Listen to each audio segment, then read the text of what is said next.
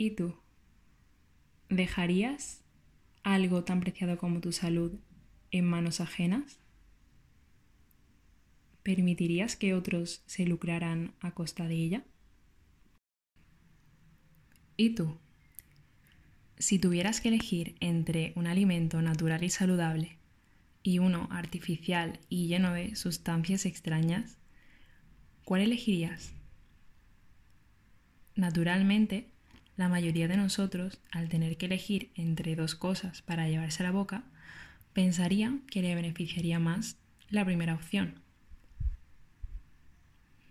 Por eso mismo, muchas empresas de alimentación se las han ingeniado para engañar a nuestro cerebro con saborizantes, sustancias adictivas, colores llamativos y una serie interminable de cosas que hagan que muchos de nosotros nos decantemos por la opción que nos venden. Desde pequeños estamos sometidos a mucha información que recibimos del exterior y que repercute en nuestra conducta, muchas veces de forma inconsciente. Y esto ocurre porque nuestro cerebro está conformado por varias partes. Una de ellas, la más primitiva, funciona de manera inconsciente y rige muchas de nuestras acciones. Esto es muy útil. Imagina que tuviéramos que pensar conscientemente cada una de las cosas que hacemos día a día. Sería agotador. Muchas empresas sacan provecho de esta condición humana para vender sus productos con estrategias de neuromarketing. Estamos sometidos continuamente a anuncios en la televisión, en internet, en carteles publicitarios, y demás. ¿Recuerdas cuándo fue la última vez que viste un anuncio de cereales de desayuno? ¿Y uno de manzanas o garbanzos? ¿Recuerdas algún anuncio de un refresco? ¿Cómo era? Colorido, con música alegre, con sonidos con un placentero al abrir la lata. En definitiva, una serie de estímulos que nuestro cerebro inconsciente asocia con placer, alegría, diversión. Asociamos una emoción positiva con ese refresco. ¿Qué esperas para probarlo? Cuanto más jóvenes somos, más fácil es influir sobre nuestra conducta cuanto más joven es el cliente que ganan estas empresas, más beneficio le sacan, puesto que son más años los que probablemente esta persona estará consumiendo sus productos.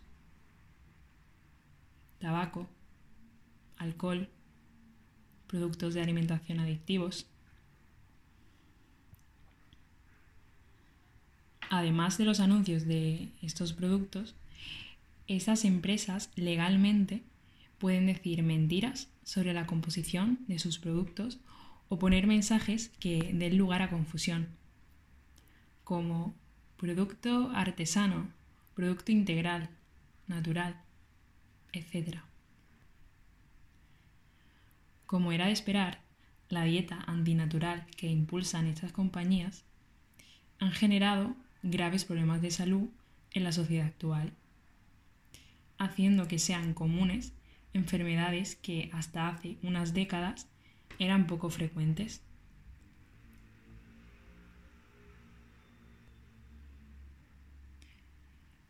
Si uno de los mayores problemas de salud que existen a día de hoy están causados por una mala alimentación, ¿por qué no hay leyes que regulen mejor su consumo o al menos que obliguen a estas empresas hacer un envase y etiquetado claro y veraz. ¿Por qué no nos enseñan a comer bien? Si todo el mundo tiene que comer y además es una herramienta útil y necesaria para la salud de todos, ¿por qué no lo hacen?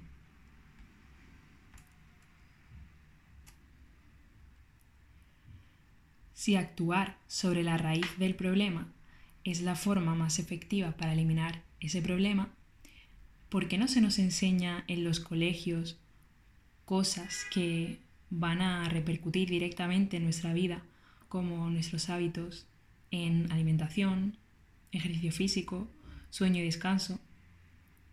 O sea, todo lo relacionado con hábitos para la salud. Todos tenemos un cuerpo y una mente que cuidar. Y nadie nos ha enseñado a hacerlo. Invirtiendo dinero en educación para la salud, ¿no se ahorraría en nuestro sistema sanitario el enorme gasto que suponen las enfermedades crónicas que a día de hoy están en auge? ¿Por qué no invierte nuestro sistema sanitario más dinero en promoción de la salud, en prevención de las enfermedades que tanto problema están causando y en educación para la salud para que todos y todas seamos responsables y tengamos conocimientos sobre cómo cuidarnos. Existe una figura poco conocida que es la enfermera escolar. Una de sus funciones es educar en salud. A día de hoy no está instaurada en los colegios españoles y probablemente la mayoría de nosotros no supiera de su existencia.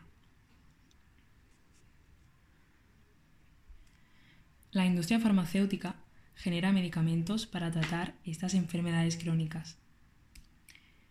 Si hacemos un repaso de los medicamentos más vendidos en los últimos años, vemos que todos ellos tienen como fin tratar enfermedades crónicas y prevenibles ligadas en su mayor parte a malos hábitos, como una mala alimentación o falta de actividad física.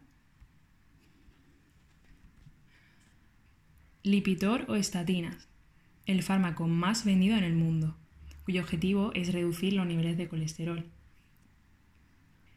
Plavix o clopidogrel, que previene la formación de coágulos en la sangre, que pueden ser mortales por el mal estado de las arterias y que por supuesto en la mayoría de las ocasiones por culpa de, es por culpa de una mala alimentación o una vida sedentaria y otros muchos medicamentos asociados a enfermedades como la diabetes tipo 2, ocasionada en su mayor parte por la obesidad, hipertensión, osteoporosis, etc. ¿No parece una jugada perfecta? Generamos un problema y ofrecemos una solución.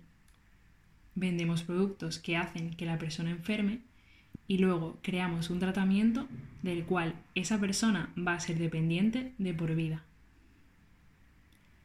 Tanto unos como otros se enriquecen a nuestra costa. Nos mantienen vivos, pero con una salud débil y una vida mediocre, en el mejor de los casos. En este juego siempre pierden los mismos. Entonces, ¿Vela a ese sistema por mi salud? ¿Debería de responsabilizarme y tomar iniciativa propia?